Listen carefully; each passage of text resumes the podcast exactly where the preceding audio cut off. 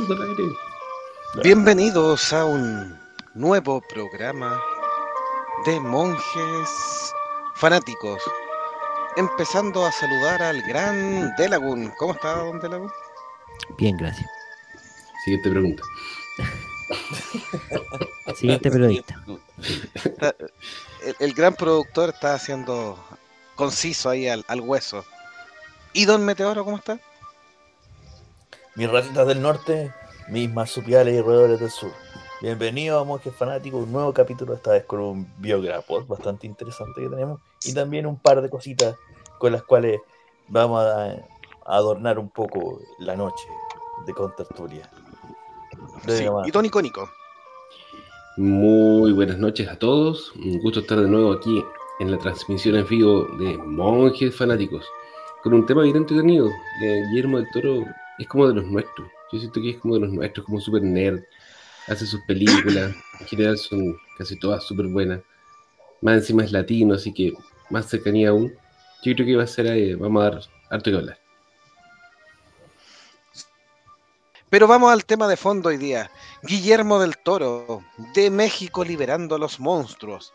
Eh, obviamente ahí eh, es un tipo que nos ha traído grandes historias de monstruos eh, y que los ama de toda la vida. O sea, es un tipo que fue creciendo, mexicano, latino, como dijo icónico al principio, lo cual no deja de ser relevante y importante para, para las historias y para todos quienes estamos en esta parte del mundo que es Latinoamérica, en que podemos hacer muy buenas historias también respecto a eso. ¿Dónde nació don Guillermo del Toro? En Guadalajara, el 9 de octubre de 1964. Ya tuve de cumpleaños hace un poquitito. Y miren qué coincidencia, nacido en octubre, el mes del terror. Hijo de Guadalupe Gómez, actriz, y Federico del Toro Torres, un negociante que compraba autos usados. Ambos de origen español, en un hogar profundamente católico, de lo cual obviamente ahí tendría que esquivar esas creencias eh, excesivas de su familia para él poder convivir con los monstruos. De esta mente pequeña salió grandes historias con estos ojos abiertos a mostrarnos al mundo estos monstruos, mostrarnos otra cara, por supuesto. Creativo desde chico, y él siempre narra su primer acercamiento a esta fascinación que tiene con las criaturas y los monstruos, con que de niño, según él, veía monstruos en su casa y que lo aterrorizaban y no lo dejaban ir al baño. Y él, en un arrojo de valentía, les promete que si lo dejan ir al baño tranquilo, él se va a dedicar a mostrar que son amables y buenas personas. Y ahí Ah, mira. nace la primera historia. Esta, esta, esta historia siempre Guillermo del Toro la cuenta como un, una especie de fábula o de fantasía de niño, eh, dejando un poco, eh, un poco la creatividad y un poco la magia de, de lado. Vamos a ir mezclando un poquitito la, la historia de la vida con algunas películas para que eh, Para mí don me tinca que lo que Icónico nos vaya comentando películas. Para mí me tinca que lo que hay de decir es mentira, weón. es, Falso, como la historia, falso. es como la historia weona para engrupirse minas, weón. Claro, el speech, el speech de conquista, weón. Claro, es como el speech de conquista. Para mí me tinca que cuando Sí. chico el weón se cagaba de susto y se miaba, weón. Bueno, Bueno, hay una anécdota que no sé si la iba a contar eh, Jovito y me va a adelantar, pero Del Toro ha contado en una entrevista que su abuelita, que era la más devota de la familia, lo exorcizó dos veces para quitarle esta tontera de los monstruos. Estaba obsesionado con los monstruos. Parece que así como algunos niños están obsesionados con los autos y otros están obsesionados con los dinosaurios, está obsesionado con los monstruos. Bueno, les cuento de la primera película. Igual me, me voy a colgar de un mensaje de Bere que está poniendo ahí que dice, Del Toro inició su carrera en Televisa dirigiendo La Hora Marcada, un programa que adaptaba cuentos cortos de terror. Era bueno a pesar del bajo presupuesto. Bueno, esto no lo, conoció a algunos directores mexicanos, sí. no lo teníamos en el guion, pero eh, en IMDB, que es donde sale la, es como el recurso más oficial para ver las obras de los, de los cineastas, sale sus primeros créditos en- precisamente en esta serie dirigiendo dos capítulos. Y como dice la Vera, era un, un programa de, de televisión, no tenía mucho presupuesto, sino que se basaba más en el ingenio de las historias para asustar un poco. Tiene una historia ahí de una persona que trabaja, eh, que va a comer hamburguesas y descubre que no son hechas de, precisamente de animal. Bueno, después de esto se pegó el salto y su primer largometraje es del año 1993 y se llama Cronos. o El misterio de Cronos, tiene un nombre un poco más largo, pero es conocida como Cronos. Esta película mexicana es de terror fantasía, fue escrita y dirigida por Del Toro y está pro- protagonizada por Federico Lupi y Ron Perlman. ¿Y qué tal? Se buena? trata- ¿Perdón? ¿Es buena o no? Eh, Yo lo encuentro súper buena. Es de un anticuario, es protagonizado por Federico Lupi, un viejito, lo cual ya de por sí es poco frecuente, que descubre un extraño mecanismo en forma de escarabajo que se le adhiere con unas patitas metálicas a su cuerpo y le confiere la habilidad de alargar su vida hasta llevarlo a la vida eterna. Pero eh, el escarabajo, a cambio de otorgarte esto, te- se alimenta de tu sangre, se alimenta de la sangre del, del anticuario. Bueno, eh, recupera la juventud, eh, la, energía, el, ánimo de vivir, pero como efecto secundario empieza a desear consumir sangre. Un deseo que se hace cada vez más irresistible hasta que empieza a sacarle la sangre a la gente. Paralelamente, un eh, empresario multimillonario que también sabía de este aparato trata de conseguirlo y por eso envía a su sobrino, interpretado por Ron Perlman, a quitarle el escarabajo al anticuario a como dé lugar. Esta película, no sé si alguno de ustedes la vio, es viejita, no tiene mucho presupuesto, es de esas películas que se ve que están hechas con más empeño que con, que con dinero. Está, es muy buena, es muy entretenida, eh, aborda el, toda esta mitología o este imaginario de los vampiros, pero sin mencionar a los vampiros directamente, pero básicamente eran, vampiros. Y, está bien actuada, está hecha con mucho cariño y demuestra desde un comienzo que el, creador tiene bastante talento. Y ahí esta película llamó la atención de mucha gente, como lo vamos a ver más adelante, y le abrió varias puertas a, eh, a. Eso, no sé, El mejor terror, el mejor terror siempre es como el del bajo presupuesto, que requiere mucho ingenio por parte del director para lograr hacer algo. Lo voy a ver. dale más juguito. Seguimos con la historia entonces de Guillermo del Toro. Guillermo del Toro se considera una persona de libros y dice que fueron dos principales los que fundaron su tema con el mundo fantástico. Primero se obsesionó con una enciclopedia de salud. Una enciclopedia de salud que lo llevó a ver el mundo eh, humano, el cuerpo humano, las distintas partes. Y eso en su creatividad lo empezó a ver cómo sería el posible anatomía de un monstruo o de estas criaturas que no lo dejaban ir al baño. Una gran historia, como nos decía Eduardo Benítez, o una chiva para engrupir señoritas, como nos dijo Meteoro. Pero con esta historia él se imaginó esta estructura y también se obsesionó con una enciclopedia de arte. Y mezclando las dos cosas empezó a hacer sus primeros bocetos. Y ahí trabajó, por supuesto, uno de sus primeros trabajos oficiales, vamos a dar un salto un poquito de la historia, pero uno de sus primeros trabajos oficiales fue el maquillaje y obtener, obviamente, un con elementos simples, bajo presupuesto, por supuesto, y que se benefician sus primeras películas de esto, en obtener eh, llamativos eh, estructuras que fueron llamando un poco la atención respecto a, a, a mostrarnos elementos oscuros y de terror. Y Lo del exorcismo venía, por supuesto. o sea, Ah, el maquillaje te lo pro- quité. eh, Sí. Heridas, eh, cuerpos de criaturas, eh, etcétera, etcétera. Bueno, y los monstruos ya mezclando en este, en este tema. Incluso fundó una compañía respecto a maquillaje que asesoró algunas películas de bajo presupuesto de Estados Unidos y algunas películas mexicanas. Así que funcionó bastante tiempo. No sé si quieres seguir con la siguiente película. Nos pegamos el salto del año 93 al año 97. La película Cronos eh, hizo algunas, generó algunas olas, abrió algunas, eh, generó atención en algunos eh, productores, algunos cineastas y le abrió las puertas de Hollywood a Del Toro, quien debutó el año 97 entonces con la película Mimic.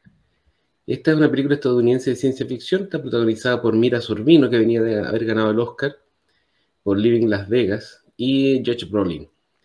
Se trata de que en Nueva York hay una epidemia transmitida por cucarachas que enferma principalmente a los niños. La doctora Susan Tyler, interpretada por Mira Sorvino y su marido, que eran un insecto modificado genéticamente y diseñado para ser estéril, para exterminar a las cucarachas con sus secreciones, eh, pero sin amenaza para los seres humanos. Sin embargo, y para sorpresa de nadie, tres años después el insecto modificado genéticamente ha evolucionado, creando toda una colonia en el metro de Nueva York donde se mimetiza para atacar a sus presas, los humanos. Esta película no tuvo muy buena recepción. Eh, Del Toro dice que no pudo completar la primera versión de la película porque se la quitaron. El corte que, que se estrenó en esa fecha lo hicieron los productores y fueron los eh, infames hermanos Weinstein. Harvey Weinstein, que era el presidente de Miramax, y Bob Weinstein, que era el presidente de Dimension Films, que era como la compañía paralela o hermana de Miramax que estaba a cargo de esta película. Este Bob, dicen los rumores, que eh, no le habría gustado las primeras imágenes que vio de la película, como que no entendió del toro, y se metió, se quiso meter así de manera violenta a quitarle, a quitarle la dirección, querían echarlo, así en mitad del, del rodaje. Y sin embargo no lo pudo hacer porque Mira Sorbino lo defendió, dijo que si no lo dejaban terminar la película, ella se iba. Y bueno, ella estaba en ese entonces pololeando con eh, Quentin Tarantino, que estaba como súper de moda, entonces igual tenía un poco de peso lo que decía, así que lo dejaron terminar la película. Finalmente la terminó, pero la, la editaron, la hicieron el corte los productores y quedó no muy buena. Y fue recién en 2010 que Del Toro lo dejaron hacer al fin su edición del director, con la cual quedó un poco más conforme. Yo esta película no la he visto, así que no, no sé qué tan mala es, pero en general como el, rumor es que no es, no es muy buena. O sea, me tinca bodrio con el puro tráiler, con el puro tráiler ya me tincó bodrio. ¿Sabes Ahora, que no es tan mala? Sí, yo vi la versión eh, original, no la, no con el final nuevo. El final nuevo dicen que es todavía mejor. Y Salva igual, mira, Sorbino está bien, estuvo de moda en un tiempo antes de caer en problemas con el mismo Harvey Weinstein. Con el mismo Harvey Eh, Weinstein. Sí, eh, problema ahí de índole de que como no se dio ante los tratativas del joven, por decirle algo, em, cayó como en lista negra, entonces se perdió bastante. Pero es una película entretenida, simple, no una maravilla, por supuesto. eh, y dicen que con el final que quería del toro de verdad mejora bastante. Así que ¿sabes vamos a ver, El tráiler, el tráiler no vende la película, ni siquiera porque es el director, weón. Y además. O sea, ¿qué, qué, qué mierda? A menos que sean mutantes gigantes, weón, que vengan y te coman, weón. Pero puta, Pero, cucaracha que. que- querido Meteoro, tú lo dijiste. Se te cumplieron tus deseos. Eran mutantes gigantes y te comían. Tal cual, y Tal se cual. disfrazaban de humanos, se ponían ropa. Se disfrazaban de humanos, pues, qué weá ridícula, po, weón. Y por eso se llama que te apuesto que tenía la escena de sexo innecesaria, weón, como en el minuto 30, weón. Una weá así por puta, por- para calentar al público, weón, una weá así como, weón. Probablemente. Eduardo Benítez nos dice, yo creo que en México actualmente sin saber puedes comer tacos que no son precisamente de carne de vacuno. No, no se preocupe, Eduardo Benítez, porque acá en Chile pasaba lo mismo con las brochetas de carne, eran perros y venían incluso con el microchip. O sea, pasa todavía, pues. Pasa. Todavía viene en realidad Sí, vino un segundo brote en, en cierta zona ahí, estación central, donde la puedes pedir con chip o sin chip, incluso puedes elegir hasta la compañía el chip. Hay algunos que son gatos, weón, también. Con, cin- con 5G, con 5G. Con 5G, pero- exactamente. Pero bien cocido y alineado pasa, ¿no? El gato sí, bien cocido y alineado pasa por el conejo. Pero el perro, el perro es, es malísimo. El Es perro depende de la raza, pues. Que están contados, ¿cierto? No, Depende de la raza. verdad. Uno como maestro Pokémon me ha probado de todo. Claro, incluso caballo, ¿cierto? Sí, es rico caballo. de- del otro. Ah. Ah, ese caballo tampoco, sí. Mm, No, no, no. Pregunta no con trampa dónde la, es un tramposo. Activaste tu carta trampa. Se activó la carta trampa de Yu-Gi-Oh! Gabriel nos decía, hola, hola monjes, así que lo aprovechamos de saludar. Y miren la BT, la anatomía de un monstruo no es muy buen tema para ligar. Bueno, Depende. depende. Hay para Depende. todos los gustos. Sí. Sí, Hay para depende. todos los gustos. Do- Doctor Icónico, si señora- fuera patóloga la, la chiquilla sería buen tema para ligar. Por supuesto. No, la- va, va a ligar, va a ligar patológicamente. O sea, mira mi tumor. Hablemos de la monstruo. Claro. ¿Cómo es, cómo es tu tumor? ¿Cómo es tu tumor? Muéstrame Sí, tumor. Bere estaba resucitando ahí la señora que vendía tamales de carne humana. Bueno, mira Oiga, ponga- alineado. pónganse de acuerdo, perdón, se- señor productor Jovito, póngase de acuerdo con el layout de acá, güey, ya me tiene medio mareado. lo tiene, lo tiene rotando. Estén derrotando, lo haciendo fue. ejercicio en el, en el Ya nos mareamos. Sí. Bueno, sigamos. ¿Vamos con una película o seguimos con la vida? la vida. La vida, la vida. Seguimos con la vida. Amante de Frankenstein.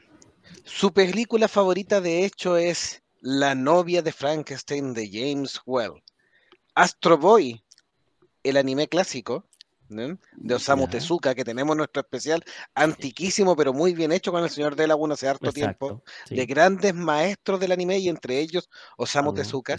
Cuando Y también tenemos joven uno de monstruos, sí, de monstruos de de Kaiju. tema por este programa, o sea, exactamente.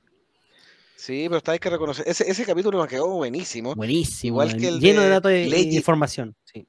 Sí, y Leiji Matsumoto también, todavía me lo. Hay, hay gente que, que lo ha escuchado con mucho tiempo, y ese lo grabamos hace unos tres años por lo menos. Mm, Dos o tres, sí. Sí, cuando Sí, tiempo, todavía- información y gana. Y no nos, Sí, no nos censuraban para el, acostarnos temprano. claro, el de Osamu Tezuka y el de Leiji Matsumoto todavía los reconocen ahí. Tienen a sus cuantas vistas, pero todavía lo reconocen como unos muy buenos. Monstruos que desfilaron por sus manos y obviamente eso lo llevó a estudiar en el Centro de Investigación y Estudios Cinematográficos de la Universidad de Guadalajara. Y donde Ahí se faltó la perfeccionó en música, el po. maquillaje. Faltó la música. El, Y tap- los jarabe tapatío. El jarabe tapatío. Ta, ta, ta, ta, ta, ta. Su estilo está marcado por su gusto por la biología, el arte simbolista, su fascinación por el mundo fantástico y desde el punto de vista de los cuentos de hadas, con una mirada oscura y real y su gusto por estos temas oscuros y fantásticos. Él ha dicho, yo no hago terror, yo hago la fantasía desde un punto de vista realista y oscura. Su trabajo obviamente incluye muchas referencias a monstruos o seres fantásticos, donde muchas veces son retratados eh, de buena manera, no como las cucarachas mutantes, por supuesto, de Mimic, pero en general así es. No sé cuál es la siguiente película, don icónico. Del año 2001, El Espinazo del Diablo. Esta es una película hispano-mexicana, porque aquí ya del toro se aburrió de los gringos y se fue a, a España. De- está en el género del horror gótico, pero es también un drama. Está protagonizada por Marisa Paredes, Eduardo Noriega, Federico Lupi de nuevo y Fernando Tielve, y ambientada en un orfanato durante la Guerra Civil Española. Protagonizada por Carlos, un niño de, huérfano de 12 años, que sufre la dura vida del orfanato sumado a eventos paranormales, porque el fantasma de un niño se le aparece tratando de utilizarlo para una venganza. me acordé, la que ver, pero me acordé de Adult Swim cuando sale el sketch de Rape Ghost. Fantasma que viola, güey. Falta más que ¿Esta, viola. esta película la vieron? El No, espinazo del diablo, sí. El espinazo del diablo. Es ¿Y buena qué es el película. Espinazo del diablo? ¿Por qué el nombre? ¿Por el lugar? ¿Por qué la película originalmente iba a estar ambientada en México, y en México hay una cadena de montañosa que se llama el Espinazo del Diablo, entonces Ya. iba a ser como en esa zona. Ahora igual tiene como eh, cierta relación con la trama por la maldad de, los, de las personas que trae estas consecuencias paranormales en este caso. Eh, es una película de terror, entre comillas, porque yo creo que es más un drama de, de época que tiene un elemento sobrenatural, igual eh, de esas típicas escenas que te dan escalofrío y, y como que uno lo mantiene un poquito así como bien pendiente de lo que va a pasar. Pero el fantasma propiamente tal no es así terriblemente feo, es estos típicos fantasmas como que más que bien a, señalar algo que les pasó en su vida, así como enviar un mensaje que intervenir directamente en la vida de los personajes. El, el verdadero horror aquí está dado por el trasfondo de la, la guerra civil, la violencia, los huérfanos, la ambición. Todo eso son cosas que hacían los personajes que estaban vivos. Es bien buena si, si se interesan en este tipo de, de género para que le den una, una mirada. Sí, es, es como lo que sería eh, aquí en Chile Yo no me acuerdo que en el. No, no sé si Baldomero Lillo, estoy, estoy aquí especulando. La compuerta número 9 del el chiflón del diablo de la mina es como de esa ambientación, así como. Como pueblo de un viejo, perdido en la nada. pueblo, eh, eh, eso mismo, donde la pueblo viejo, ahí medio dejado de la, de, de la civilización, Sí, donde sí. son todos sufridos, donde tenéis niños que trabajan, ahí en, en un orfanato, entonces es todo bien ahí, bien tétrico, es mu- muy similar ahí. No me acuerdo que en ese cuento. Ya, me quedo clarito por donde sea. O sea, el contexto de la, de la película ya le da un elemento así como medio, medio terrorífico, de la soledad, el aislamiento, todo lo que dijo Jovito. Sí. David SS nos dice saludos hoy viendo desde YouTube. Así que le damos saludos a David, que es David Marín, ¿cierto? Si no me equivoco. El Super Soldier, sí. Sí, casi nadie nos Eduardo- queda en Facebook. Vamos a tener que abandonar esa plataforma obsoleta. No, ¿De sí. dónde? ¿Del El Facebook? Facebook. Sí, Don a Gabriel no estaba viendo. Facebook. Tranquilo, tranquilo. ¿Quiere que, no, ¿Quieren El- que- dejemos de transmitir en Facebook? ¿Y vamos por la nueva plataforma Twitter? Vamos, Hablando, ahora con hablando de plataformas condenadas. Ah, Volvió la libertad de expresión con Elon Musk. Al fin se fueron todos los progresistas, marxistas, censuradores. Y mm, auspiciadores también se fueron. y auspiciadores también, claro. Sí. Da lo mismo, ahora somos leninistas. Eduardo Benítez nos decía, el episodio de Astro Boy lo escuché ya hace como un año. Está muy bueno. Y dice alguien, Siguiente-. No sé qué significa eso. El Sí, ahí no sé qué, sí. qué- Ah, eso, ya me fui. Por favor, Open English. Ya, Vamos. Ejército. Ejército, Ejército. Ah, aparte, Open English, aquí puedes tener tu espacio aquí para publicidad. tu, tu slogan. Ya, sigamos mejor. En algunas curiosidades de su vida, Guillermo del Toro es un amante de México. Él le gusta su país dentro de todo, pero hace mucho rato que dejó de vivir en México. Y tiene que ver con un periodo bien oscuro, que hay, hay harta información contradictoria. Cuando él filmaba Mimic, su padre fue secuestrado en México por 72 horas y pedían un millón de pesos mexicanos, que no sé cuánta plata sería eso, por su rescate. De hecho, dicen que quien ya se había hecho amigo, porque Guillermo del Toro, dentro de su poca producción para apoyar la película Mimic, había invertido toda la plata que tenía. Entonces, era un proyecto donde obviamente él recuperaba con la taquilla y con algunas ventas, y ahí era una apuesta para seguir haciendo cine, pero había jugado todo por el todo.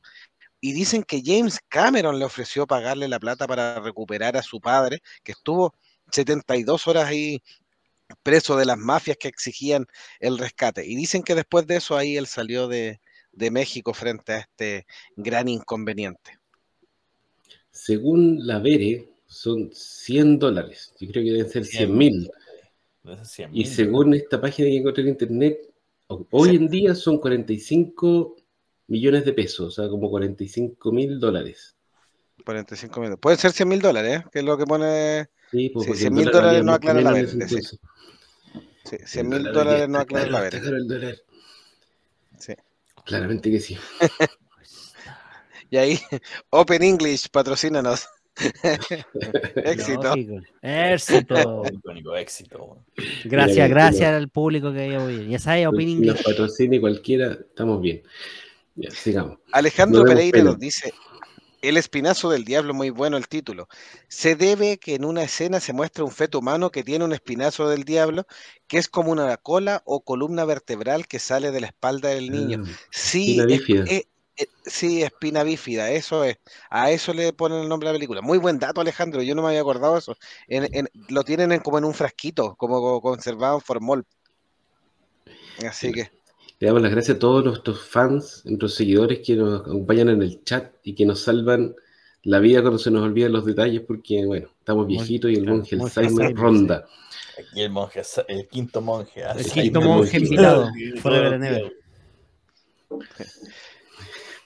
para los fanáticos, el problema con Guillermo del Toro, con estas películas que todavía no, no, no calentaban mucho, no lograban tanto éxito, era que siempre deambuló como promesa. De hecho, es en el último tiempo donde ya concreta algo más. Pero a pesar de sus participaciones, eh, mucho tiempo después de una exitosa Pacific Rim, que la vamos también a nombrar, no participó en la segunda, estuvo mucho tiempo ligado al Hobbit, ligado a la Liga de la Justicia Oscura, etcétera, y mucho proyecto que salía que pudiera ser interesante respecto a la fantasía o a la ciencia ficción, aparecía el nombre de Guillermo del Toro como posible director y ¡pum! Que se fumaba. Y muchas veces la película ni siquiera se concretaba. Entonces alcanzó cierta fama de, de Yeta o esta fama de cuervo que, que siempre se asocia ahí a Edgar Allan Poe. Pero, De hecho, Jovito, en noviembre. Lo, ¿sí? lo puedo molestar, ¿sabes que yo, mira, en, en mi faceta de ex productor, pero dos cosas. Uno, eh, podría bajar un poquito la cámara para que se vea mejor, cosa de que el. el ¿Ya? eh, El ombligo. para que, claro, porque vemos como a Jovito tapado por detrás del, del GS. Gracias. Ahí, ahí para que se vea y luzca, po, profesor. Ya, que- muchas gracias, Eso. do- don gran productor de Lagoon. La Donde voz la de la de la experiencia. experiencia, eso. po.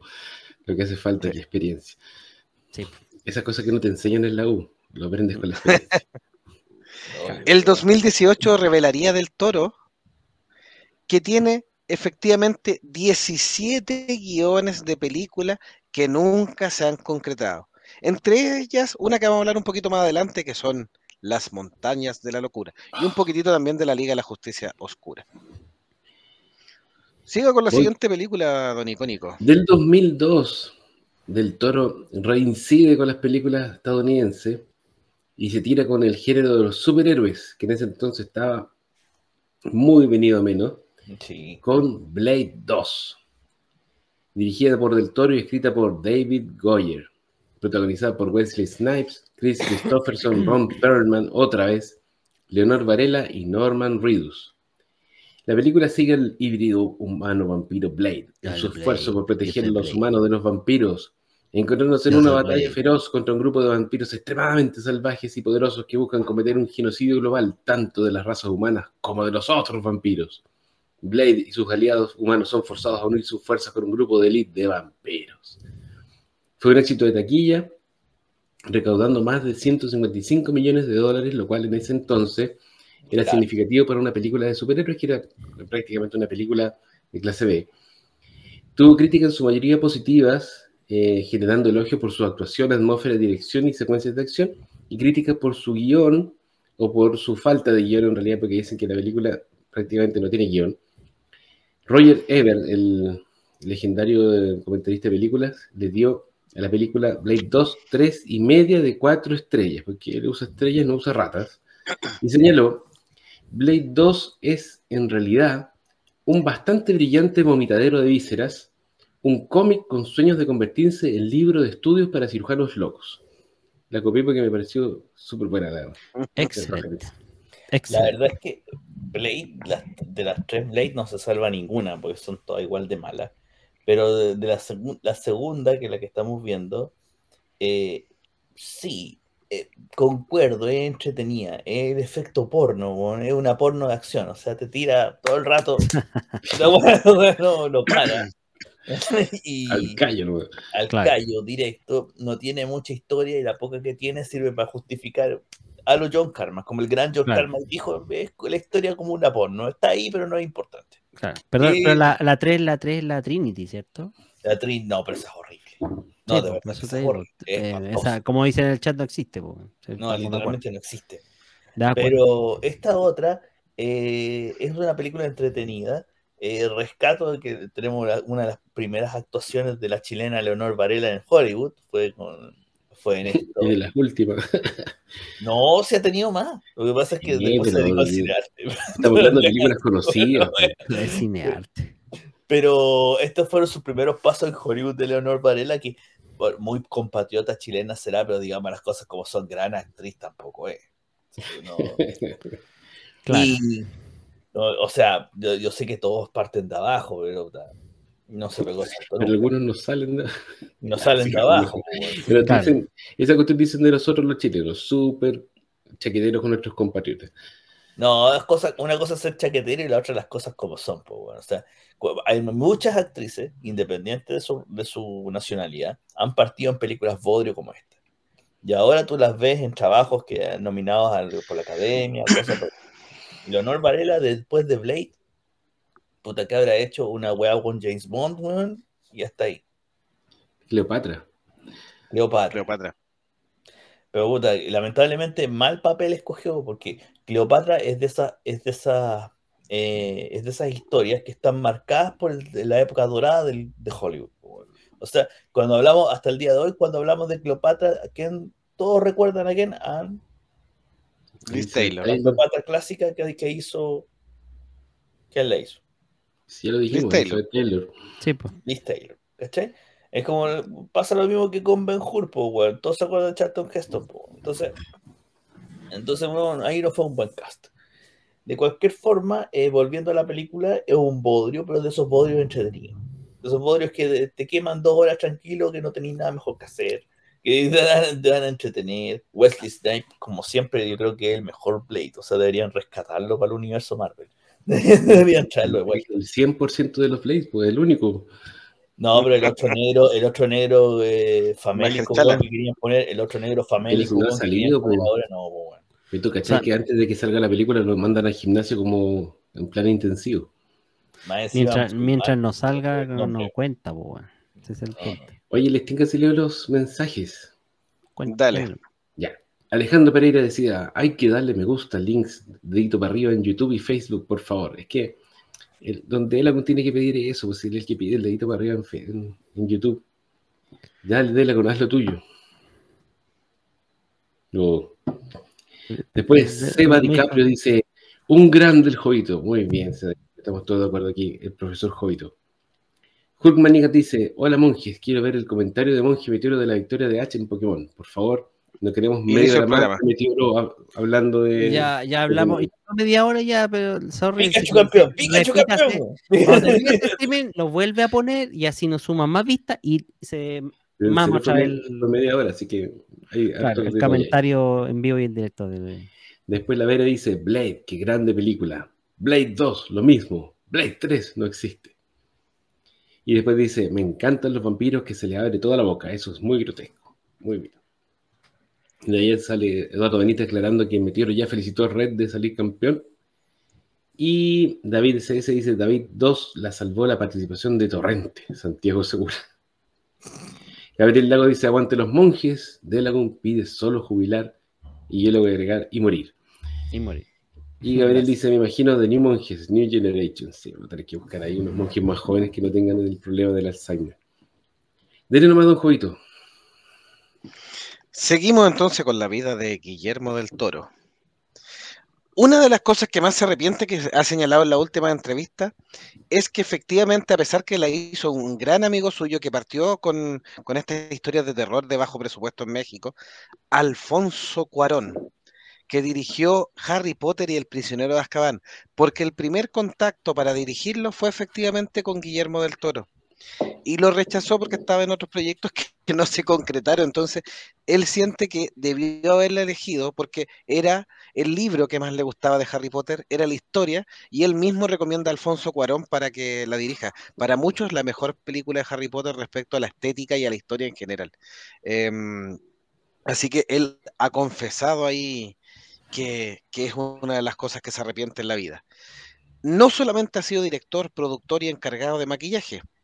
En 2009, Guillermo del Toro se atrevió a publicar una novela en conjunto con Chuck Hugan, que es el responsable de ordenar todas las ideas de Guillermo del Toro, porque es un tipo que tiene buenas ideas, pero para el detalle fino de la historia, es Chuck Hogan el que pone estos textos, con esta trilogía de la oscuridad llamada Nocturna, Oscura y Eterna, que es la base de la serie The Strain, que tuvo cinco temporadas, que era este Boeing 777 que aterriza en el aeropuerto de John Fitzgerald Kennedy en Nueva York, proveniente de Berlín, y cuando se dirigen a la puerta de pasajeros, ¡chan!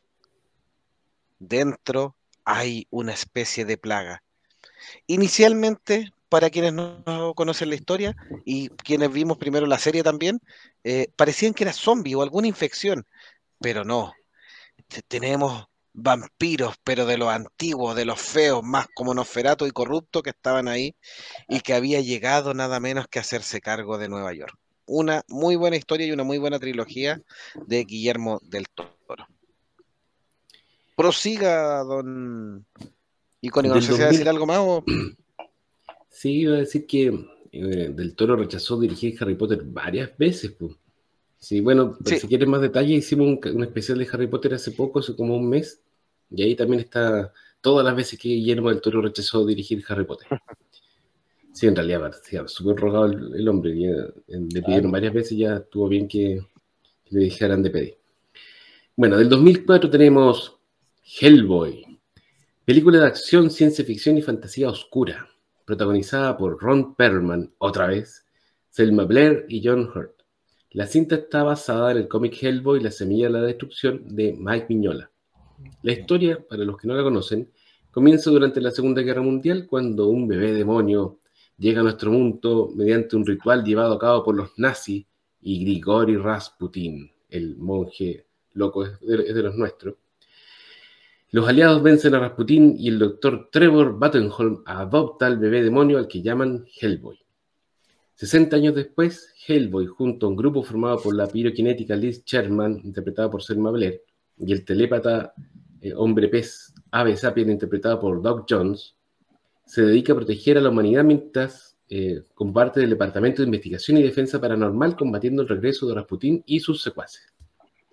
Esta película fue rechazada por varios estudios que no aceptaban a Perlman para el rol de Hellboy, pese a que tenía la venia de Del Toro, que iba a ser el director, y más importante aún, de Miñola, que era el, Mike. el, el creador del cómic y del personaje. O sea, ellos le habían dado la venia a Ron Perlman, pero los estudios querían a alguien más conocido para que llevara más gente a, la, a los cines. Bueno, otro elemento que dificultó que aprobaran la producción es que en esa época en Hollywood, como habíamos mencionado antes, las películas de superhéroes y personajes de cómic eran miradas a huevo, no como hoy en día que en realidad hay una saturación del tema. Hellboy no fue un éxito de taquilla, eh, recaudó poco, incluso algunos cines en Estados Unidos, como ustedes saben cómo son los gringos, se negaron a exhibirla porque tenía la palabra Hell en su título, eh, así que no la ponían o la sacaban de cartelera para fechas especiales, por ejemplo, para Semana Santa la sacaron de, de cartelera, o le cambiaban el título, algunos le habían puesto Hello Boy, así como para, para que pasara piola. Los críticos, Hola, en boy. general- Hola, cabro.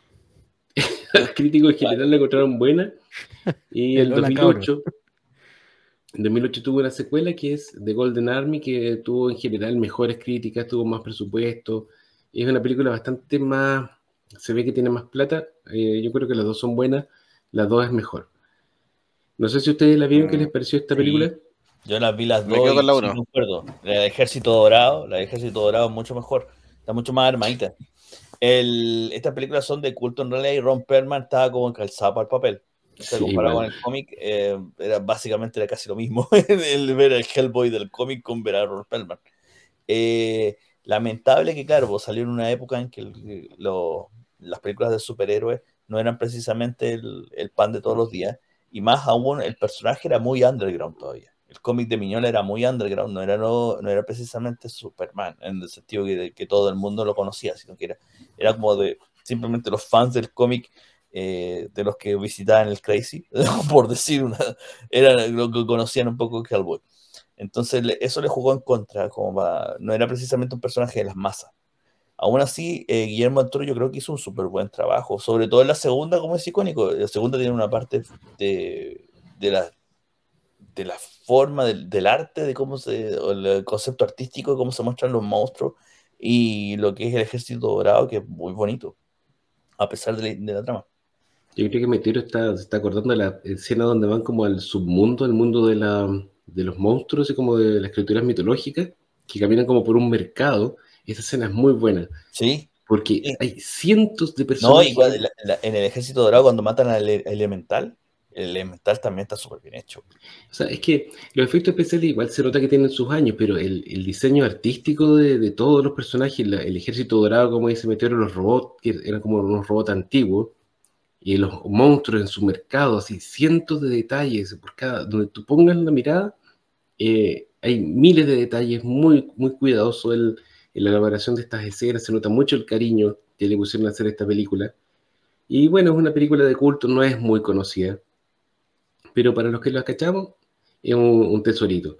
Y el, el cómic de Hellboy es una maravilla para los que no lo conozcan, porque nuevamente no es Superman, como dice Meteoro, pero es un excelente cómic, es una gran historia, y el estilo de dibujo de Miñola es muy característico y muy bueno también, muy especial.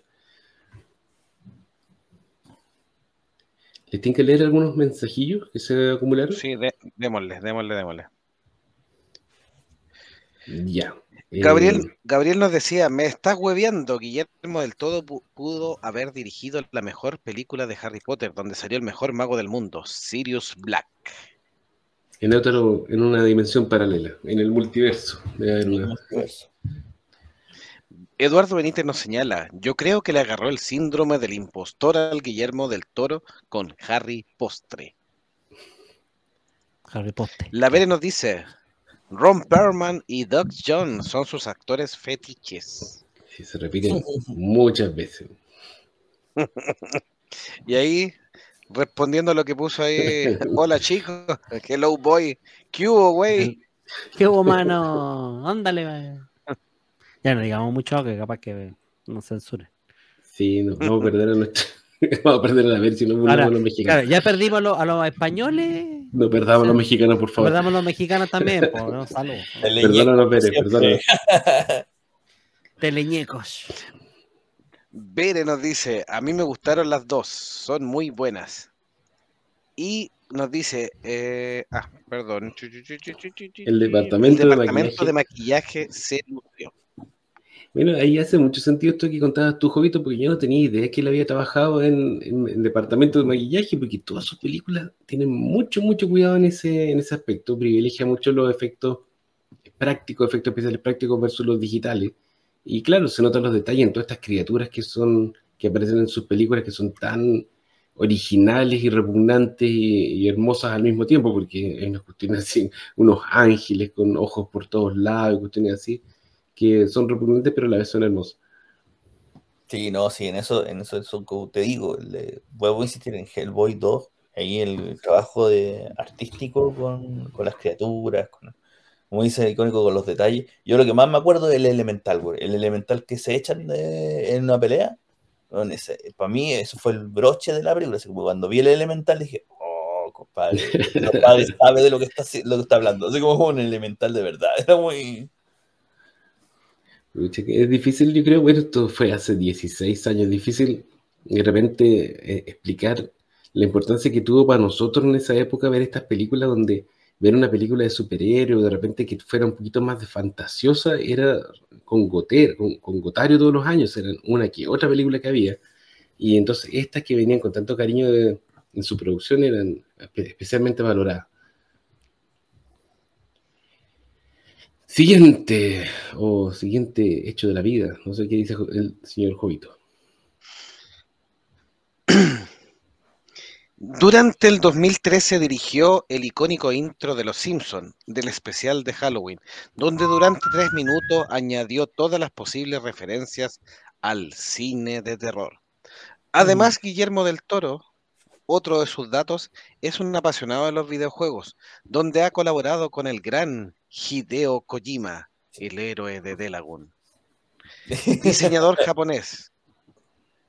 Y obviamente con quien estuvo trabajando esa famosa posible secuela de Silent Hill que todavía están dando vuelta ahí. No, murió. No, Murió No, gustó. Murió, no, está muerta Ya enterrada. murió, ya. Después de lo que Este cuando- con Silent Hill 2 con el remake y ya se murió la wea. Y se murió. Si- Si- Silent Hill era como en plural, parece que era la, la Sí, idea. Silent Hills. Hills, Sí. sí. Hici- Hicieron un pequeño como teaser de intro y creo que después Konami entró en pánico porque el teaser de intro había costado, no sé, 20 millones de dólares, no sé, 10 millones de dólares y que, que dijo que no, que estaban locos, así que lo canceló ahí vilmente. Luego en este experimento de PT de Hideo Kojima y aparece como eh, personificado en el juego de Uber de Hideo Kojima, Death también Stranding. conocido como Death Death Stranding. Stranding. Como Sí. Uber Stranding. sí. Y va a tener Uber segunda Stranding.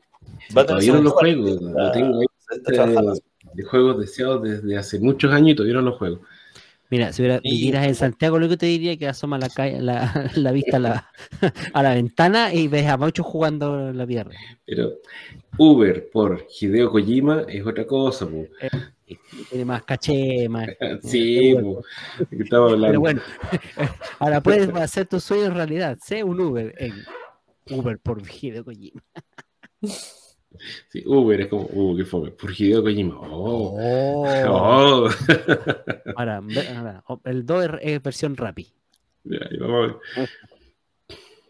¿Le doy con una película, Jovito? Dele nomás con una película. sí. Ya, del 2006, El laberinto del fauno. Esta película hispano-mexicana de fantasía oscura, recontra oscura, drama. Protagonizada por Ivana Vaquero, Sergi López, Maribel Verdú, Doc Jones, otra vez, y Ariadna Gil. La historia transcurre en España, nuevamente cinco años después de la Guerra Civil. La protagonista, la niña Ofelia, visita un misterioso laberinto en un mundo mágico donde el fauno le pone tres pruebas a fin de conseguir la inmortalidad y regresar a su reino como la reencarnación de una antigua princesa.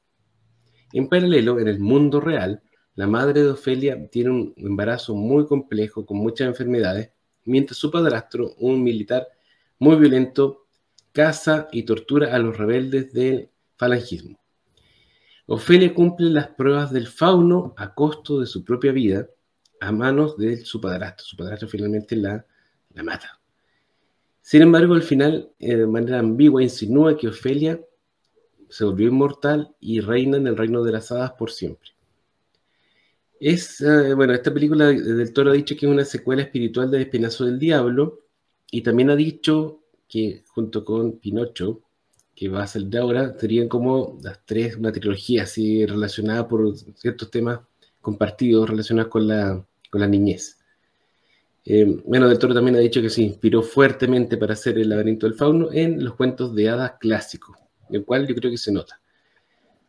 Eh, otra cosa que ha dicho Del Toro respecto a esta película es que él decidió escribir personalmente los subtítulos de la versión en inglés, porque la película está en español originalmente y él, el director, escribió ahí con su puño y letra los subtítulos porque dijo que cuando había visto los subtítulos de su anterior película en español, que era El Espinazo del Diablo, los había encontrado increíblemente malos como para personas incapaces de pensar. En realidad dijo algo así como retardados de mente, pero traduciéndolo queda como incapaces de pensar. El laberinto del fauno ganó tres premios Oscar. Esta es la primera vez que una película del toro ya empieza a ganar estos premios importantes, entre comillas, pero en categorías técnicas, arte, maquillaje y cinematografía. ¿Qué les parece? No, esta es súper buena película. Yo la encontré súper buena. De las, que me, de las que me gustan de Del Toro. El laberinto del fauno. Más que nada por la. No, no tanto por el tema de la fantasía. Me, me quedé más pegado a la, la, dualidad con la realidad, en realidad. Los efectos, obviamente aquí también se nota la mano de él a nivel de maquillaje, el monstruo que hace con los ojos así, lo wey, así muy... que es creativo, en realidad, porque hasta ese minuto nunca había visto un monstruo así con, los ojos de esta forma. Bueno. Pero... Oye, ese está basado en un monstruo japonés, no me acuerdo cómo se llama. Eh, don Jovito se debe acordar, Teneme, Tenome, Tanume, tiene un nombre así. No, tampoco me acuerdo, pero lo escuché alguna vez. Sí. Lo voy a buscar por mí. Pero es una buena película, de esas películas que, bueno, ve más de una vez, la de Interfaun.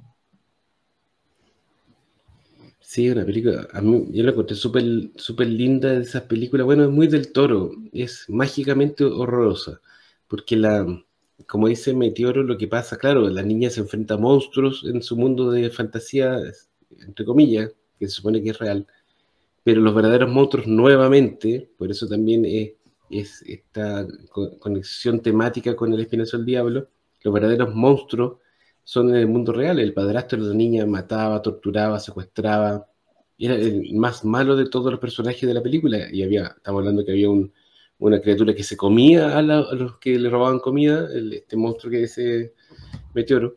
Sin embargo, no era nada comparado con el padrastro, que era un tipo de carne y hueso, que en una circunstancia histórica que probablemente había mucha gente, o hubo mucha gente realmente que cometía ese tipo de atrocidades. Entonces, chuta, cuando te hace este, el cineasta te hace esta comparación y como que te tira en la cara que no necesita monstruos de fantasía para tener monstruos en tu vida cotidiana es una película muy interesante, pero es ruda, Y yo no sé si la, yo la vi una vez, no sé si la vería de nuevo en realidad, porque uno queda, no queda precisamente con el ánimo, con el ánimo alto.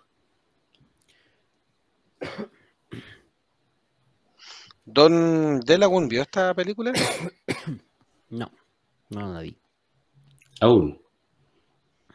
No, no la he visto. Don Jovito, sus comentarios de la película, pues. No, para mí es una fantasía muy linda. eh, se genera, ob- obviamente, es, es, de estas películas de múltiples lecturas. O sea, por supuesto que la puedes ver muy, muy por encima y solamente disfrutar una película como de fantasía, sin darle ninguna le- sublectura, sin nada más, muy por encima. Y no es una mala película.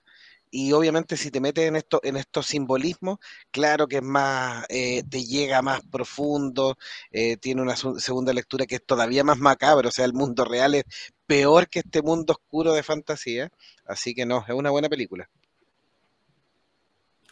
Tenome se llama el monstruo japonés. Tenome. La misma así que pero japonesa, en vez de los ojos redondos, tiene los ojos lajados, Claro. Aquí teníamos uno parecido, se llama Melón y Melame. Melame. La Vere nos decía, Guillermo tenía su propio museo del terror en California y un incendio arrasó todo. Oh. Oh. ¿Y en qué, Gabriela nos decía, en qué juego estuvo con Kojima? En Death Stranding finalmente. Ahí Sí. participa, está digitalizado. Sí, no es el único, porque está Es un eh, tiene sí, un Matt personaje Mikkelsen y, obviamente. Sí, tiene un personaje, sí, y, y- Norman Reedus, que, que también es, conocido de, del el Toro, protagonista, po, que es el protagonista, claro, el protagonista de, de Uber Stranding. Sí. Sí, Uber Stranding. Y Bere nos dice español de España. Olé. No español latino. Pues tío, pues tío, Hostia. ¿qué vamos a hacer? Hostias, tío, nos vamos a dar de cojones. No me no toques tengo, las yo no pelotas. tengo, no tengo problemas con las películas en español de España. Yo tengo problemas con las películas dobladas al español de España porque los doblajes de España son horrorosos, horrendos. No sé si han mejorado con los años, pero yo me acuerdo que era una cuestión así, pero ridículamente mala. Ay, cuando veíamos animación japonesa en VHS y venía doblada. pero era lo que había, pues, era lo que Era había. Son Son- Son. Son Goanda, ¡ay! Acá, vital. Pero Don Wanda. ¡Bellito! Le aviso que con esto no vamos a recuperar a los, me- a los españoles. No, así los españoles opinan. Ya los perdimos, sí, ya la los cuestión era horrible. Ellos, dicen exactamente lo mismo, pero del doblaje latino. De los latinoamericanos. Sí, No, exactamente. pues no puede decir alguien lo mismo. Pues si el doblaje de España tiene como cuatro voces que se repiten en todos los roles. El, el doblaje latino es un arte. pues. Don Wanda. No. Pero, pa- pero los Wanda, españoles es Son dicen que Goku. no- lo- el doblaje latino es malo. Mira, de picado. Eso es de picado. Nada que hacer. Y se durmió. Bueno, Luz, fuego, destrucción. Puta. No sé, cada vez que. Vamos, onda vital. Onda Vidal, exacto. don Jovito, ¿quién sigue? Película favorita aparte de A Todo Gas.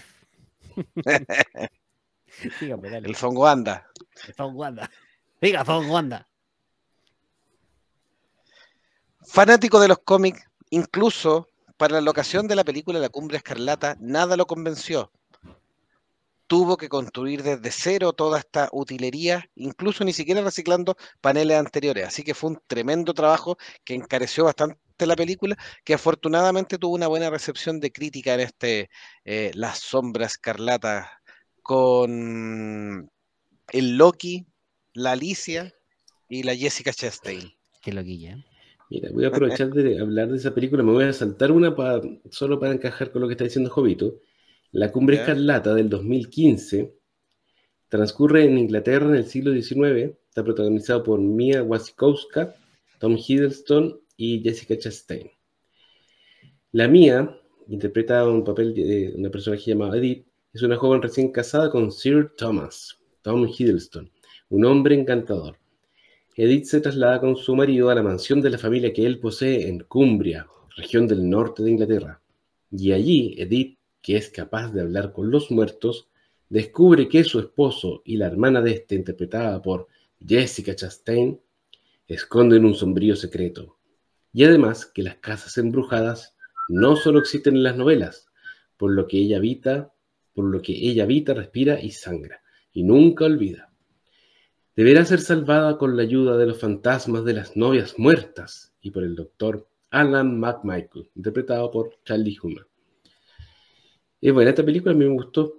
No es de las memora- memorables de Guillermo del Toro, es un poco más genérica, pero la ambientación gótica que tiene, eh, la casa propiamente tal, que es, como dice la, como dice la reseña, eh, un personaje más con personalidad. Eh, la hacen una película muy atractiva, es visualmente impresionante, muy linda, eh, pero la trama como que no, no- es tan buena. Como que quiere ser de susto, la, la promocionaron, yo me acuerdo en ese entonces como una película de terror, pero en realidad el terror es muy secundario acá y mínimo. Es una película como de, de traiciones, de amor gótico y una pizca, un- una, una línea de poquito de terror paranormal. No sé qué, qué les pareció a ustedes. Yo no la he visto. No, voy a echar una mirada ahora a todo lo que me decís. Sí, yo creo que te va- la vas a detestar, Meteoro, Ah. Tal cual. ¿La vio Don la uno, no? No, No vio, no vio Loki tampoco. no había A Loki, mí me no. gusta, sí. Está como la, la vez que tiraron a Tom Hiddleston como protagonista de la película y como que no, no prendió. Esto no prendió. Puta. Eso, no sé si quieres devolver, eh, seguir con las cosas o me devuelvo a la película que nos saltamos. Devuelvo a nomás la película que nos saltamos, porque me queda solamente nominar. Bueno, voy a decir esta parte. Ha ganado el premio Goya, el premio Ariel, que obviamente es mexicano, así que ha ganado todas estas veces. El Sí, Globo de Oro, montón. El Globo de Oro y obviamente el Oscar al mejor director y a la mejor película por una gran película que vamos a nombrar después. Siga con la siguiente película. gran película. Una película grande. Bueno, de que nos saltamos, yo creo que la mejor, ah, no sé si la mejor, pero una de las que más me gustan de- del Toro, del 2013, Titanes del Pacífico, conocido en inglés como Pacific Rim. Película estadounidense de ciencia ficción y monstruos, protagonizada por Charlie Hunnam, Idris Elba, Rinko Kikuchi, Charlie Day, Robert Kaczynski, Max Martini y Ron Perlman. En el futuro, la humanidad pelea y pierde lentamente una larga guerra contra los kaijus, misteriosos monstruos gigantes que aparecen en el fondo del Océano Pacífico. El arma más efectiva de la humanidad son los Jaegers, gigantescos robots de combate que deben ser manejados por dos pilotos en perfecta sincronía. Los últimos Jaegers deben lanzar un ataque desesperado para cerrar de una vez por todas el portal interdimensional por el que atraviesan los kaijus. Esta película fue bien recibida por la crítica en general, tuvo una recaudación más o menos mala en Estados Unidos, pero súper buena fuera de Estados Unidos. Eh, Del Toro le dedicó la película, está dentro de las dedicaciones, cuando termina dentro de los créditos, dedicada a Ray Harryhausen, el precursor de las Maestro películas de stop de motion, maestro, y tenemos un, un capítulo de él también. Y a Ichiro Honda, que es también uno de los precursores del stop motion y de los kaiju. Este fue el que hizo las películas de, Japón. de Godzilla. Godzilla. No. Eh, se pensaba hacer una secuela de Pacific Rim, pero afortunadamente se canceló y no hubo secuela. No hay secuela. Claro, o sea, por lo menos, por lo menos no hay secuela de esta, de esta, pero o no hubo una segunda. y Sí, una sí. serie en Netflix. Lamentablemente existe Ay, una- pero Meteor, si no hay secuela. Ah, ya. Es de ese tipo. Sí, pues hay una, hay una película que se llama Pacific Rim 2, pero es como una cosa nada que ver. Como que En hay- otro mundo. Sí, serie- que es como una copia china. Lo peor de todo es que sí es una copia china. La Sí, serie no es tan mala. ¿eh? Está en Netflix, tiene dos temporadas. Es de animación. Ya. Esta Tiene película. una historia bastante decente, sí. Yo la vi, película- son dos temporadas, son bastante decentes. ¿Ya? Sí. Esta película la fuimos a ver al cine, me acuerdo, con mi hermano y con un primo sin cachar nada y salimos pero súper contentos porque es una película que está hecha para pasarlo bien, para los que nos gustan los robots gigantes, los monstruos. Eh, un- una película nuevamente como casi todas las producciones de, del Toro hecha con mucho cariño. Eh, es como una, una cosa hecha a la medida de los gustos de, algunos, de alguna gente y como yo me considero dentro de esa gente, la disfruté pero así demasiado. Eh, se la he mostrado a mis hijos y también le encantó y en realidad es de esas películas que uno puede ver un montón de veces y siempre la va a encontrar eh, muy divertida. No sé si ustedes piensan igual, si les gustó. Sí, entretenida esta película. La primera, bueno, el resto no lo he visto, pero la primera que la vi. No existe. Ah, ya. Créeme, yo la Pero no- vi, horrible. Bere nos dice, la cumbre escarlata me recuerda un montón a la caída de la casa Ucher de Edgar Allan Poe. Y nos pone Sí. que es de intriga. Es, es- es gótica, sí, vamos no poder esa película. po. Los grandes proyectos eh, cancelados de Guillermo del Toro, la Liga de la Justicia Oscura, desde el No, 2013 que se negoció con Warner, incluso la gente de Warner estaba cuando en esta WonderCon de Los Ángeles se nombra que se había conversado para que Guillermo del Toro, con esta visión oscura de sus personajes, nos trajera a los personajes del sello Vértigo, con una gran película de la Liga de la Justicia Oscura y con posibles películas uy, o series respecto a sus personajes más emblemáticos. El extranjero fantasma, Satara, Satana, Deadman, Etrigan el demonio, Madame Sanadu, la encantadora, la cosa del pantano. Incluso le ofrecieron tomar a John Constantine dentro de esto. Muchos dicen, sin Constantine no hay Liga de la Justicia Oscura. Por supuesto, tiene que ser el amalgama que que los mande. Eh, pero lamentablemente, a pesar de que se supone que entregó un guion en el 2014 para esta película del Dark Universe, que tenía obviamente un desarrollo adicional, quedó congelado y cancelado hasta nuevo aviso.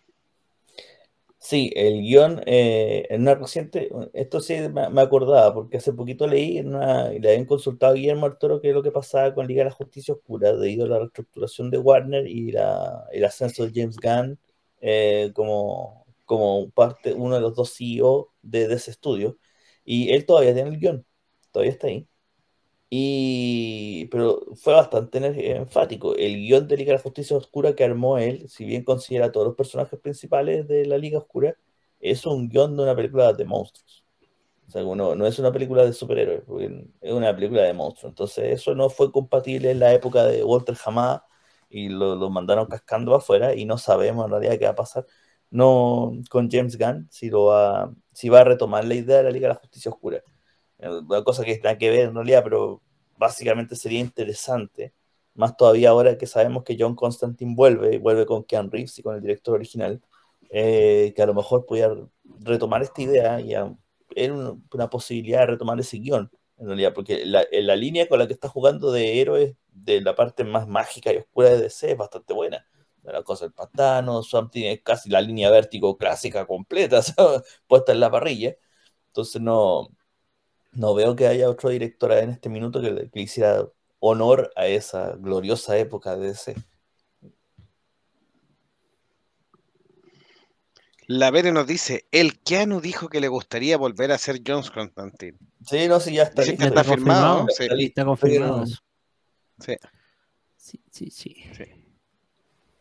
Ahora sí, bueno, vas a mencionar después el resto de los proyectos. El otro proyecto cancelado importante, yo creo que el otro, o sea, si bien este es doloroso para los fanáticos, el otro yo creo que es más doloroso todavía. Pero, ¿te Sí. parece si terminamos Nombre alguna película. Sí, dele Mira, la película para irnos. Las últimas las vamos a mencionar un poco más rápido. Mira, del 2017 tenemos La forma del agua, que es una fantasía romántica estadounidense protagonizada por Sally Hawkins, Michael Shannon, Richard Jenkins, Doug Jones, otra vez, y Octavia Spencer. Está ambientada durante la Guerra Fría en 1962. Y la protagonista es Lisa Espósito, una mujer muda de misterioso pasado que trabaja limpiando un laboratorio secreto del gobierno de Estados Unidos. Aquí conoce una misteriosa criatura anfibia humanoide a la que ayuda a escapar para salvarle la vida. Esta película está inspirada en la criatura de la Laguna Negra, que Del Toro dice que vio cuando era niño. Fue un éxito de taquilla y de crítica, yo creo que ha sido el mayor éxito que ha tenido Del Toro. Fue nominada a 13 premios Oscar. Ganó 4, incluido Mejor Película y Director, y le dio a Del Toro, como dijo Jovito un poquito antes, el Oscar, el Globo de Oro y el BAFTA. O sea, la, la tripleta, que hay pocas películas, hay pocos directores que hayan ganado la tripleta de los tres premios del mejor director. No sé si quieren comentar de esto o, menciono el tiro la otra y para ahí ya redondeando. Dale, Yo creo que esta todas la conocen. Sí, eh, yo Mm. creo que estas todas la conocen. Es mm, buena, buena, nada que decir, es buena. Yo me la he repetido varias veces. Y sí, siempre hay algo, alguna capa más que, que ver. Vale, vale. em, no sé si fue la mejor película de- del minuto, no sé si es la mejor, mejor de, del toro, pero finalmente es un premio a varias películas buenas y que obviamente lo consagra finalmente. Sale, mm, yo insisto que el, el personaje anfibio es Ave Sapien, que es igual, está interpretado por el mismo actor incluso. Sí. Sí, a mí no me gustó mucho, o sea, es buena, es de esas películas que tú la ves y tú no puedes decir que no es buena. Y está súper bien hecha, está bien actuada, la música es buena, pero no es una película que me entusiasme mucho, no, no la vería de nuevo, no está dentro de mis favoritas del toro. Entiendo lo que dice Jovito, ganó el- el- muchos premios, pero quizás fue porque una, se juntaron los astros, que no había otra película mejor que le, le hiciera el peso. Yo creo que hay otras películas de Guillermo del Toro que merecían más reconocimiento y que no lo tuvieron, y esta, que no es la mejor, bueno, le tocó que, que todo el mundo la, la conociera. Así que eso. Le voy a, voy a leer los mensajes. Gabriel Sí, Lagos dele. dice, es buenísima la película, no sé a cuál se refiere, pero no importa porque son todas buenísimas. La Vere dice, no, no, no, en esta entrega Constantine va con los brujos de Chiloé. y la Vere dice, fui a verla al cine de regalo de cumpleaños, me gustó Mm.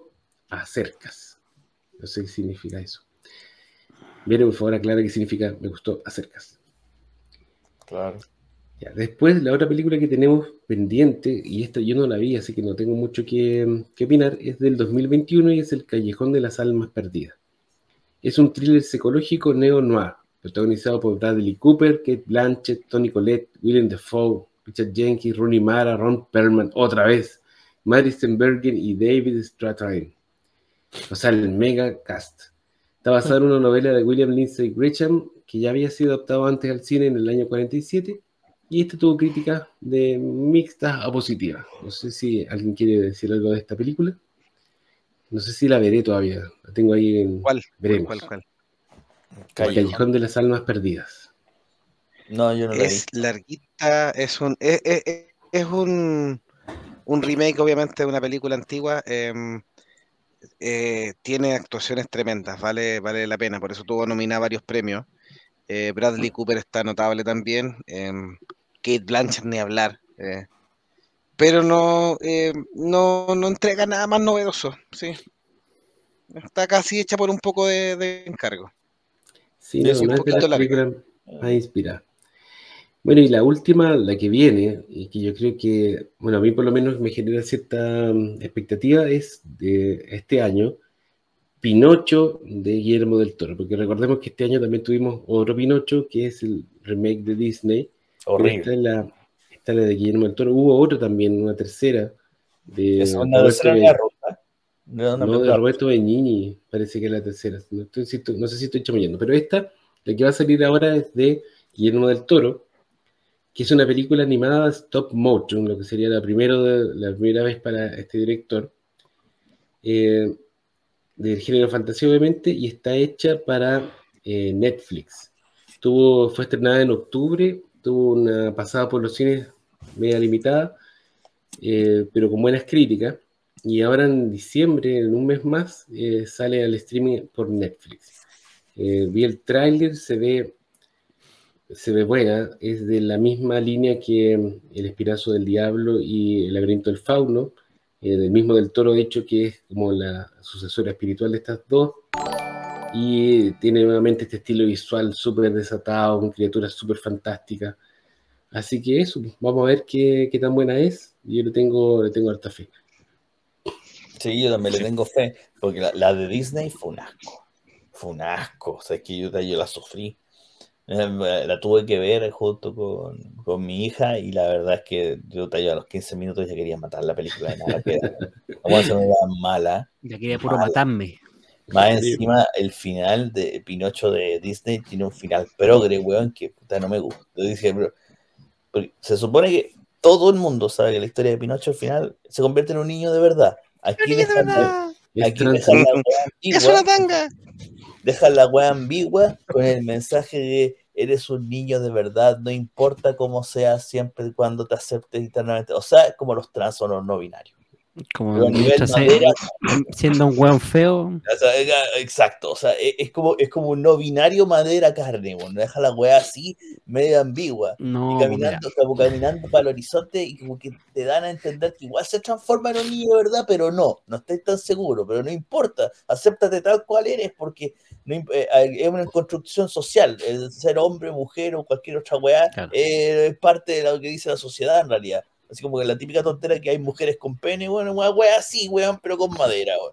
Weá, así como, y de, y no, de la- pene y de madera, ya listo. Claro, no, bueno, una plasta, así que yo le tengo todas las fichas puestas del toro, weón, porque yo le- de verdad yo censuré la película en mi casa, weón, Pinocho Dine, porque dije, esto es una porquería, weón, y no eso una, envenena, weón, la gente. Bueno, la, la Bere nos está en los mensajes aclarando lo que quería decir. Dice que le gustó, hablando de la, la forma del agua, me imagino. Me gustó, pero no al nivel de Hellboy o Blade 2. No volvería a verla. Respecto al Callejón de las Almas Perdidas, dice no la ha visto. Creo que es el remake del Callejón de los Milagros. Ahí no puedo ayudar porque no sé. Sí. Sí, sí, sí. Confirman aquí que sí.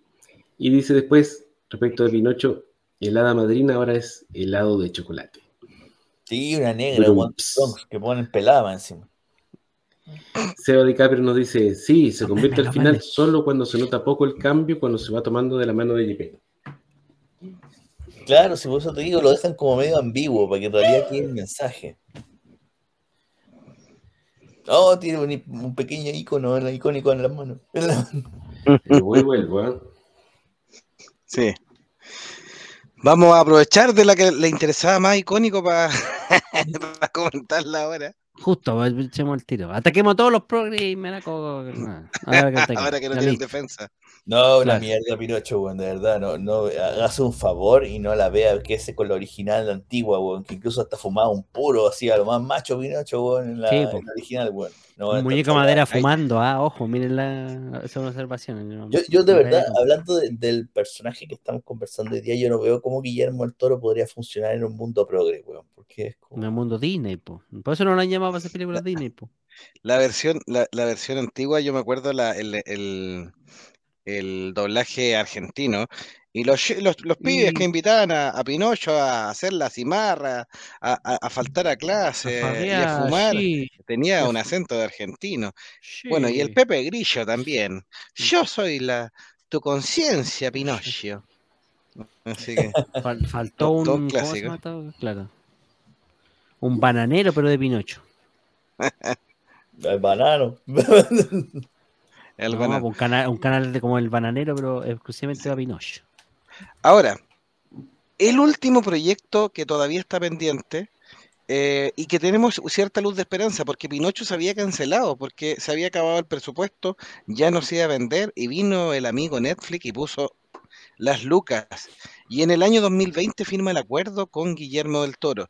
Y muchos fanáticos, cosa que Guillermo del Toro no ha negado y que se em, respalda un poquitito con respecto a que en estos mismos días y para preparar este biograpod, don Guillermo del Toro, para apoyar a Monjes Fanáticos, liberó un CGI que hizo con ayuda de ILM Efectos, de un pequeño teaser de lo que serían las montañas de la locura, de la historia de H.P. Lovecraft, obviamente este mundo macabro, em, y nos muestra esta historia que sería una historia que en algún minuto iba a producir con James Cameron también y que cuando los estudios trataron de cortarle un poco la, la historia, inicialmente ni James Cameron ni Guillermo del Toro accedieron.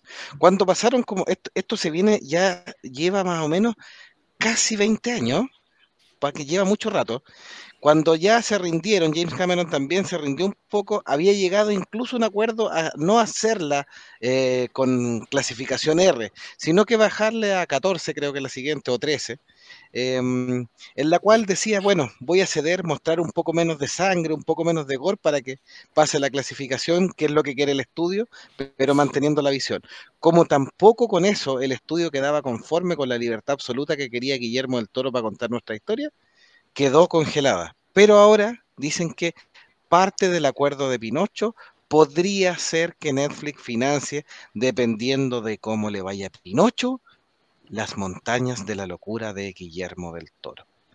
Incluso usa un anillo que dice Universidad de Miskatonic, que ha prometido no sacárselo hasta que filme la película o sea enterrado con él. Qué bueno que me dijiste, voy a poner la película de Pinocho en Netflix en repetición en todos los computadores de la casa cuando no esté, para que acumule miles de, vistas, miles de vistas. Sí, porque yo creo que de las tres, mira, la, la, la, otra que es de la tercera opción, que estoy casi seguro que había escuchado que era como rusa, bueno, no tengo idea, o de dónde viene, que me tinca que es tipo cinearte, esas weas que uno va a ver en la Normandía, bueno, bueno, intelectuales, bueno, la paja mental, La de Disney, weón, vale, callan, pone mugre progresista, weón, que un asco. Y, y esta otra es la única que le tengo puesta las fichas, weón, que la del toro va a ser la buena. Esperemos. Ahora, de en las montañas de la locura es una historia que yo la encuentro súper buena, de las mejores historias de Lovecraft. Eh, tiene el estilo del toro, están como bien, es un buen match porque es una historia que va construyendo el terror muy de a poco, eh, pero sin que deje de ser entretenido, porque la ambientación que tiene y toda la, idea eh, inicial de la historia es, muy bien entrete. Y Del Toro no ha perdido a lo largo de todos estos años el interés. Así como Jovito lo señala lo del anillo, también en, sus estudios tiene una estatua de chulo ahí en el escritorio. O sea, claramente hay una, una gran afinidad por la historia. Así que bueno, esperemos que alguno de los estudios se anime. Eh, yo creo que con el avance de la tecnología hoy en día sería bastante más barato hacer una película como esta que lo que hubiera sido en su tiempo. Y yo no lo veo tan grave que le bajen de, de R a, mayores de 14. Yo creo que uno puede insinuar mucho más que lo que es necesario mostrar sin, que se pierda la esencia de la historia. Tú puedes mostrar muchos tentáculos y muchas cosas terroríficas y no te van a subir la calificación, a menos que muestres tripas y sangre, y eso lo pueden dejar insinuado. Así que bien. Así que eso, no sé si mm, quieren hacer algún otro comentario. No, vamos cerrando este, este tema. Alejandro Pereira nos decía, Pinocho es una caca de madera. La Ver estaba celebrando ahí esta, esta historia y dice, es que Lovecraft es hermoso. El capítulo de la hierba alta de Dead Love and Robot es de los mejores. Le vamos a echar un ojo. Yo no lo he visto, ya lo voy a echar una mira. En menos del toro se va a convertir en oro. No sé si quieren elegir alguna película eh, o señalar algo final ahí en partiendo por Don Meteoro, el amigo de los niños. No, yo, mira, a pesar de todo, me quedo con Hellboy. Sí, demasiado entretenida y como es parte del mundo del cómic, obvio que me voy a quedar por ahí. Así que ese escojo. Don Delagun. Yo creo que Hellboy también es como un representante digno, aunque yo creo que la, la, la carrera de Guillermo del Toro en general es alabable. En todo sentido. Incluso con los bajones o, eh, o con estas películas, series menos conocidas del principio de su carrera. Igual es un personaje que destaca por, por su estilo único y fresco todavía incluso. Así que e-, es, admirable. Y si alguna vez de, filma La montaña de la locura, también me sumo a, verla. Don Icónico. Chuta, yo soy fiel de Pacific Rim, aunque mi señora me rete y todos me reten, porque, bueno, no es una película de cine arte, claramente, pero a mí me encanta. Eh, Hellboy también me gusta, y cuando se trata de buscar algo un poco más eh, artístico y, menos de acción, eh, como se llama El Espinazo del Diablo o El Laberinto del Fauno, son excelentes películas también. Así que muy bien con Guillermo. Ojalá que siga así, que le queden hartas películas dentro de su, de su cabeza para deleitarnos durante varios años más. ¿Y Don Jovito la suya? Eh, no, yo concuerdo. O sea, eh, Pacific Rim Hellboy es lo mejorcito que ha hecho. Sí. Pacific Rim y Hellboy, que son más o menos constantes. Me encantaría ver las montañas de las locuras, pero no decepcionarme, pero eh, espero que sea adecuada. Un capítulo larguito. Eh, Mire, eh, buen dato, perdón que corte la- el cierre, pero Alejandro Pereira nos dice, se estrenó en octubre ahora el Gabinete de las Curiosidades, que está Sí. presentado por Guillermo del Toro, reconociéndolo, tiene historias buenas y algunas más o menos, pero en general es bastante decente y que estrenaron varios días eh, consecutivos cercanos al Halloween, están para verlo y dice que tiene dos cuentos o dos episodios de los cuentos de Lovecraft. Así que si hay uno bien macabro, sí se lo recomiendo también ahí lo que hizo en parte la colaboración. Y Luis Hernández dice, para que vayamos cerrando, saludos mis buenos amigos monjes, ya cambió el horario acá en Estados Unidos, pero siempre los sintonizo cuando vengo manejando. Un gran abrazo, llegue bien a sus aposentos y descanse en paz. Chao. No se- Oye, que va bajando. Hasta el día de mañana, hasta el día de mañana, para que descanse. Ah. Sí, pues sí, hasta que descanse mañana en paz, pues no sean, no sean así. Y nos dice excelente capítulo sobre don Guillermo del Toro, el laberinto del fauno, genial. Así que un gran abrazo a todos los que nos acompañaron hoy día, a estos monjes, los agradecimientos al gran Delagun, a Meteoro icónico y quien les habla, Jovito. Un abrazo a todos, ha sido monjes fanáticos, biograpod de Guillermo del Toro. Adiós, Chao, chao. que estén muy bien. Nos vemos en la próxima edición. Shaolin.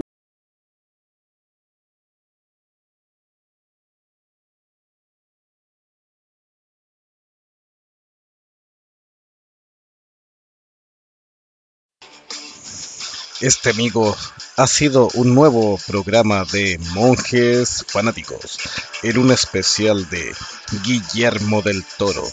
Sus películas El laberinto del fauno, El espinazo del diablo, Pacific Rim, La forma del agua y algunas curiosidades sobre su vida.